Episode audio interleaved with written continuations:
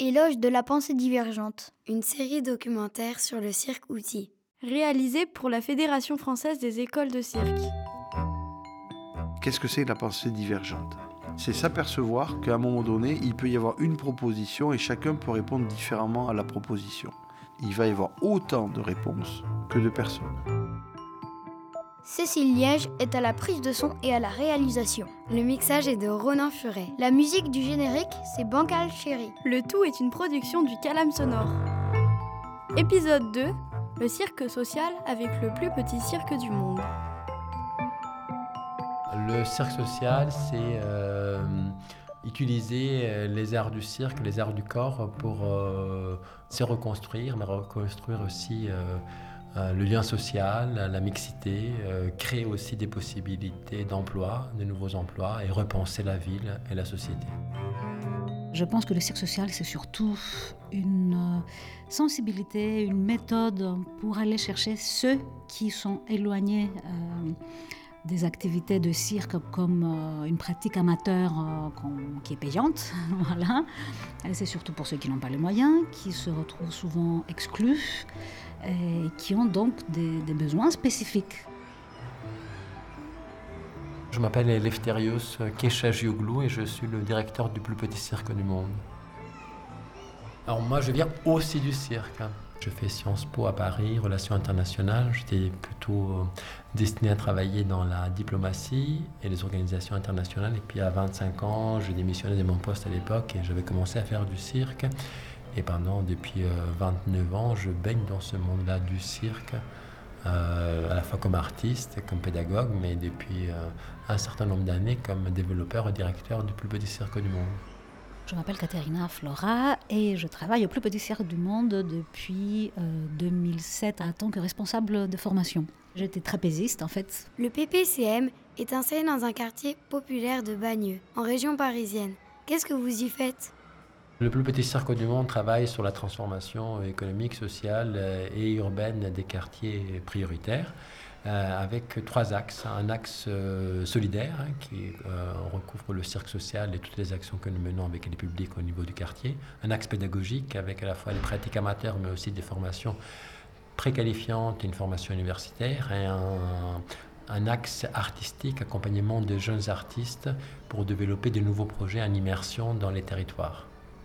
L'axe social est arrivé au BPSM, je dirais, de sa constitution. Il est constitutif de son identité parce que le projet il est né dans cette ville par des habitants de la ville et euh, dans ces quartiers-là, donc Bagneux, ville populaire, 75% de logement social.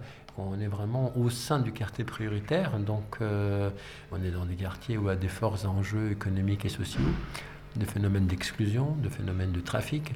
Donc euh, soit on, se mettait, je dirais, en osmose, en écoute au quartier, soit le projet n'existerait pas, à mon avis. Moi, je connais le PPCM quand c'était une association de quartier, c'était pas encore le grand bâtiment qu'on a aujourd'hui. Et même quand c'était un gymnase, voilà, qui était vraiment pas euh, comme un centre culturel où on n'ose pas entrer, ben, les gens ne venaient pas. Donc on avait des séances de cirque payantes avec un public euh, blanc propre euh, amené par ses parents et un autre public qui était dehors et qui n'osait jamais euh, mettre le pied dans le gymnase. Donc évidemment on se pose la question comment on touche ces publics-là? Il y a des choses qui ont été expérimentées hein, vraiment pour voir qu'est-ce qu'on peut faire comme activité, comment est-ce qu'on peut transformer, pourquoi est-ce que les gens viendraient ou ne viendraient pas. Donc on a beaucoup tâtonné, c'était bien, c'était important. Donc on a commencé par faire des séances à l'extérieur. Donc on était au pied de l'immeuble. On allait avec nos tapis, avec notre matériel et on animait des séances.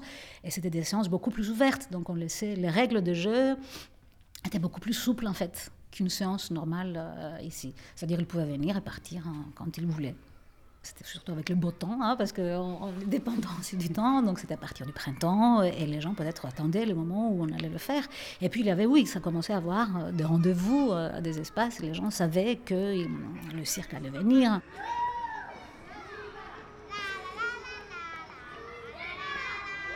Et ça a été difficile de mettre en place le projet de cirque social?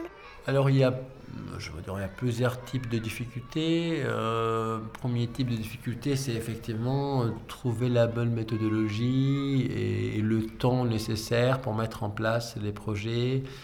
Euh, convaincre aussi qu'ils font du temps long que effectivement euh, c'est pas parce que qu'est-ce que ça veut dire avoir échoué? Donc ici on a dit ça n'existe pas parce que comme disait Nelson Mandela soit on gagne soit on apprend donc on se disait qu'à chaque fois qu'on échouait, entre guillemets, on apprenait comment il fallait faire. Puis en même temps, il y a des activités qui ont commencé avec deux personnes et qui finalement, après, on avait 20. On avait euh, cette ténacité de se dire, ah, ben, on va essayer d'aller au bout parce qu'effectivement, il faut apprendre, il faut apprendre en faisant et en transformant plutôt qu'à dire, bon, ça, on a essayé, on met des côtés, on va plus le faire. Après, c'était apprendre effectivement à trouver les bons relais. Et ça, on a tâtonné aussi. Concrètement, est-ce qu'il vaut mieux qu'on aille chercher nous-mêmes euh, les jeunes ou est-ce qu'il faut passer par un service municipal? Donc euh, là, pareil, il n'y a pas de recette miracle, il faut un peu les deux. Il y a des moments où on va être plus fort en faisant avec un service, des moments où il faut qu'on ait une existence propre. C'est aussi la question du social, comment est-ce que c'est perçu? Le social est perçu souvent comme un travail de basse qualité, comme un travail qui n'est pas artistique. Donc il fallait bien prouver et faire dans les actes que euh, le travail artistique exigeant euh, va au contraire de pair avec un travail social exigeant et que ces publics-là sont certainement euh, les meilleurs spectateurs parce qu'ils ne sont pas des a priori, parce que du coup ils vont être meilleurs juges d'un spectacle, mais aussi des, enfants et des jeunes qui vont peut-être être plus ouverts à des façons de faire. Donc je dirais, euh, voilà, c'est un ensemble de facteurs qui font que euh, on doit voir ça de façon globale et progressivement euh, comprendre les postures et voir comment est-ce qu'on peut agir parce que c'est un travail qui, qu'on doit sans cesse recommencer tous les jours parce que rien n'est gagné, tout peut partir de rien.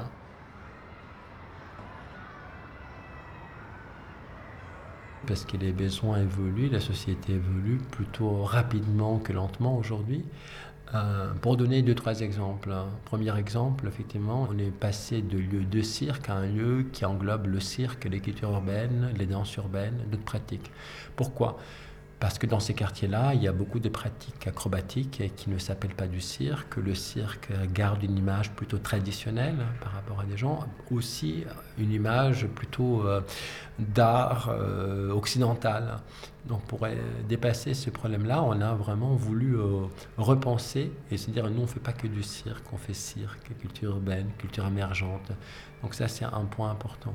Deuxième point important, pour euh, toujours sur ces questions-là de comment est-ce que les, les, habitants des environs influent, influencent le projet, on est entouré euh, des populations qui viennent principalement ici d'Afrique noire, d'Afrique du Nord. Donc la question s'est posée assez rapidement, de façon assez brute, c'est quoi votre truc de blanc?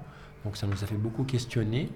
Et effectivement, on a ouvert la coopération pas uniquement aux pays européens, mais aussi énormément aux pays africains, euh, aux Caraïbes, puisqu'il y a une forte population aussi d'origine antillaise. Et là, c'est vraiment une transformation aussi de se dire que le cirque, l'acrobatie, c'est pas un art occidental, c'est un art universel, mais il faut le prouver tous les jours.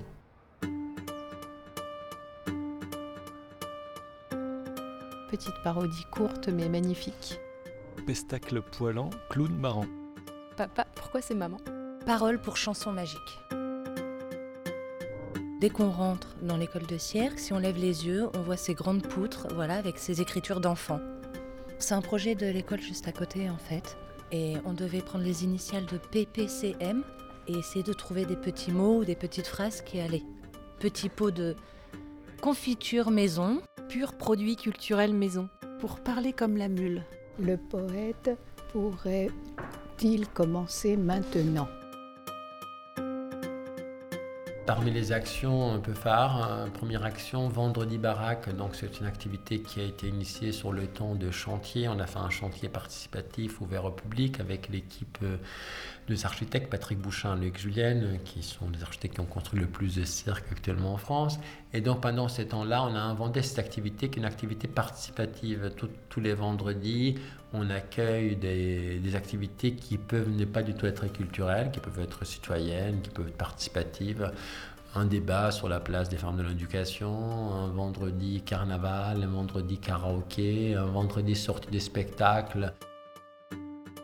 Les dimanches euh, au cirque, euh, qui est porté par le secteur social, donc les Viténéba, avec, avec des artistes de cirque et depuis un an avec une équipe de percussionnistes.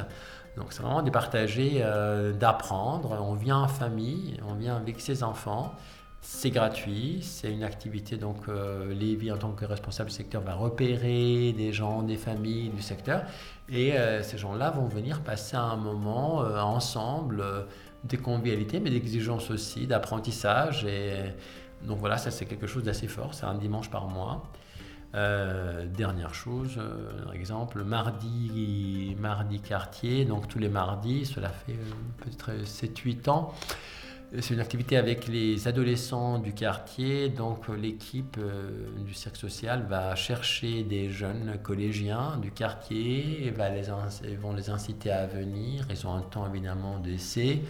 Et puis après, euh, ils vont, entre guillemets, s'engager à venir toute l'année pour avancer dans les techniques, partie artistique, venir voir des spectacles. Et donc c'est un accompagnement qui va au-delà, je dirais, du cirque, parce que vraiment, il y a des échanges, il y a des sorties, et puis, euh, maintenant, il y a des jeunes qui, qui s'inscrivent euh, de façon régulière. Ah oui, bien. Au début, on est comme ça.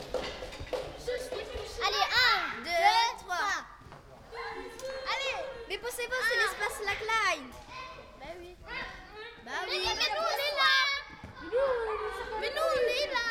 On est dans les coulisses. Allez. Mais non, mais sérieux. Mais on va les chercher. Et quand je vais tomber sur toi, tu vas m'en faire le malin. Vous faites du cirque avec les écoles des quartiers prioritaires.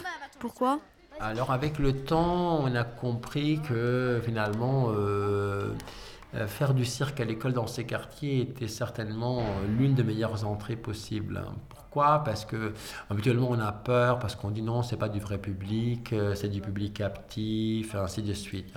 Mais ça, je pense, c'est une démarche finalement de classe moyenne, hein, parce que ça, c'est les classes moyennes, évidemment. Vous avez l'embarras du choix, vous allez ou vous n'allez pas, vous aimez ou vous n'aimez pas.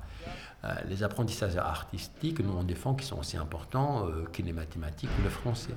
Dans ce cas-là, on ne se pose pas la question pourquoi, hein, c'est la question de la qualité, qu'est-ce que ça apporte au niveau de l'enfant. Crocodile quand on avait démarré des projets euh, avec les écoles euh, dans les années 2000, à l'époque, il y avait encore des petits financements d'éducation nationale qui ont fondu par la suite, parce que ça n'existe pratiquement plus. Enfin, c'est vraiment des financements de, de tout petit montant. Et donc le constat été euh, que pour que ça soit bénéfique, il faudrait qu'on ait des, temps plus longs, des projets plus importants. Donc on a construit euh, ce projet qui s'appelle Cirque à l'école en disant que dans ce quartier-là prioritaire, c'est important d'avoir des dispositifs longs et dans lesquels les enfants s'inscrivent de façon régulière pour que pratiquement, en tout cas sur l'école du quartier, ils puissent en faire tous les ans. Euh, donc cette année, on a cette classe cirque avec l'école Marcel Cachin, euh, avec une enseignante qui suit nos projets depuis une dizaine d'années qui commence à devenir une spécialiste, que du coup elle est vraiment volontaire. Et c'est un projet qui s'améliore tous les ans euh, par son intérêt. Donc là, c'est deux fois par semaine, à chaque fois deux intervenants. Donc ça permet à la fois d'avancer au niveau technique, au niveau artistique ça, on partait de solo à pour chercher. Ok. 1, 2, 3. Une séance de cirque social, ça se passe comment? Quand on prépare une séance de cirque social, on détermine des objectifs qui sont techniques. ok? On va travailler sur cette discipline de cirque, donc comme une séance de cirque lambda, voilà, X. Et on définit aussi des objectifs sociaux, comportementaux. Voilà, qu'est-ce qu'on va toucher à travers cet objectif technique Comme il s'agit de publics qui, sont exclus et en difficulté, très souvent en tout cas, ben c'est surtout la confiance en eux et aux autres qu'on travaille. Donc c'est à travers des exercices où on essaie de cibler surtout euh, voilà, la prise d'initiative, hein, euh, l'acceptation d'un avis euh, venant de quelqu'un d'autre, une négociation qui s'est fait en sous-groupe et un résultat commun. Avec les numéros d'aérien. Les numéros d'aérien, vous vous placez derrière votre agrès, s'il vous plaît. Donc euh, les trapézistes. La créativité, évidemment, parce qu'on a parlé de confiance. Mais pour avoir cette confiance-là, c'est à travers la créativité qu'on la, qu'on la trouve, cette confiance-là. Ok, super. Donc là, vous allez vous remettre sur vos aériens et vous allez essayer de trouver une posture. Vous choisissez une posture durant la première épreuve. Et après, on essaiera de trouver d'autres postures sur chaque épreuve. Ça peut être intéressant, soit vous êtes debout, soit vous êtes assis euh, d'une manière et vous essayez de trouver des postures différentes à chaque fois. Parce que vous êtes quand même euh, les maîtres des épreuves. D'accord? Donc allez-y, remettez-vous sur vos aériens, sur le tissu, trapèze. Peut-être par des acquis techniques aussi quelquefois, mais quand même, c'est la créativité qui nous donne cette confiance-là, le fait d'être accepté, une proposition qui est personnelle, qui nous appartient et qui est partagée devant un public, avec un groupe. C'est vraiment le début de la créativité. Et c'est surtout trouver différentes réponses à une consigne. Donc on joue ces jeux très souvent. Il n'y a pas une consigne qui est la même pour tout le monde, mais il y a une consigne ouverte qui permet des réponses multiples.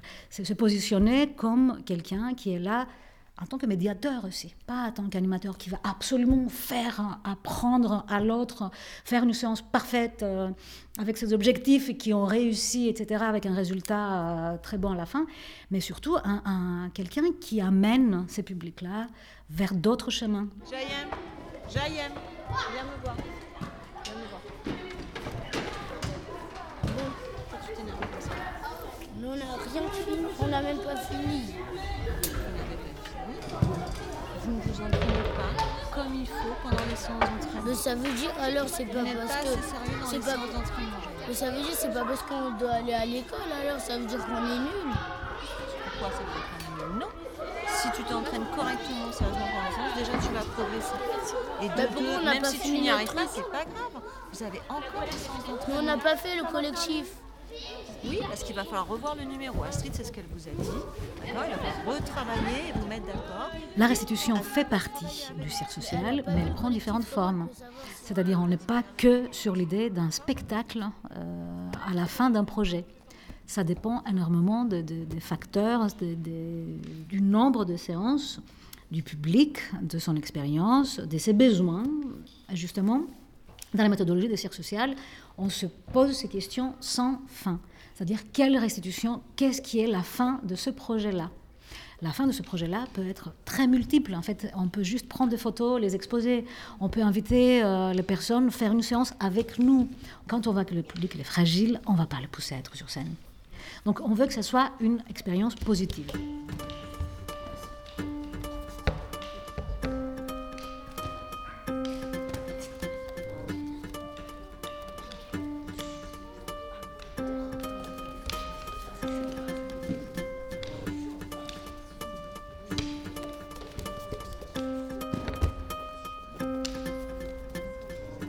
Après, par la suite, on a voulu vraiment professionnaliser, comprendre comment cela pourrait fonctionner.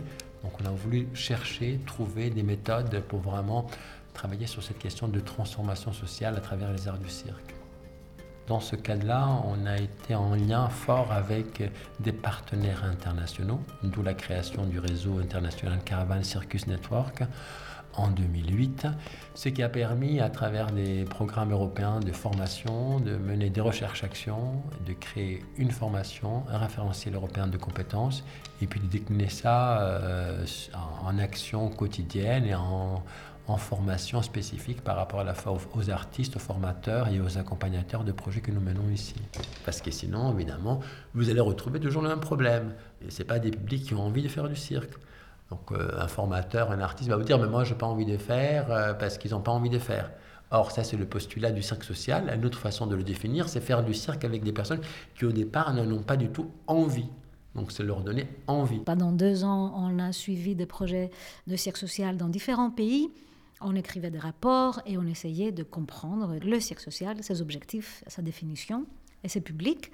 Ensuite, sur les deux autres années qui ont suivi, le projet, il a pris forme parce qu'on a, euh, euh, utilisé ce matériel-là qu'on a rassemblé pour euh, définir les compétences nécessaires à un animateur de cirque social. Ça, c'était la deuxième phase du projet, Circus Transformation. Et enfin, la troisième phase, c'était une formation qui a été créée sur ces compétences-là. Donc, comment ces compétences-là peuvent faire partie d'une formation. la formation s'appelle Circus Transformation.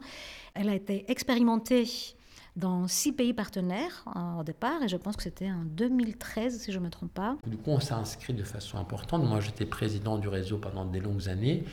Euh, et après, euh, du coup, il y a trois ans, on a ramené le bureau du réseau international ici. Donc, Caravane euh, Circuit Network maintenant est hébergé au plus petit cirque du monde. Oui, donc on a, un engagement fort et aujourd'hui ce réseau aussi est devenu un réseau international, on est passé de 7 membres à 30 membres. On est passé de, l'Europe au monde entier puisqu'on a des membres aujourd'hui qui viennent de Cambodge, de Corée du Sud, d'Éthiopie, de Guadeloupe. L'avenir pour le plus petit cirque du monde, c'est, euh, je dirais, passer de l'autre côté. Je m'explique. Euh, habituellement, un acteur euh, associatif de l'économie sociale et solidaire, il est toujours demandeur. donc, nous, on est, on va dire, on, on change les statuts, on n'est pas demandeur, on est développeur de nouvelles façons de faire. Euh, et, on veut s'en occuper de ce qui ne nous concerne pas au départ, c'est-à-dire euh, finalement la transformation aussi de la ville, la transformation d'une façon de, penser l'économique, le social et culturel. Pas tout seul, mais en, ouvrant des partenariats avec des gens notamment en dehors du secteur culturel. Donc les urbanistes, euh, les chercheurs, les scientifiques, les promoteurs et voir qu'est-ce qu'on peut apporter comme spécificité, en quoi les artistes, les formateurs peuvent influencer une autre façon de, de faire, de vivre ensemble.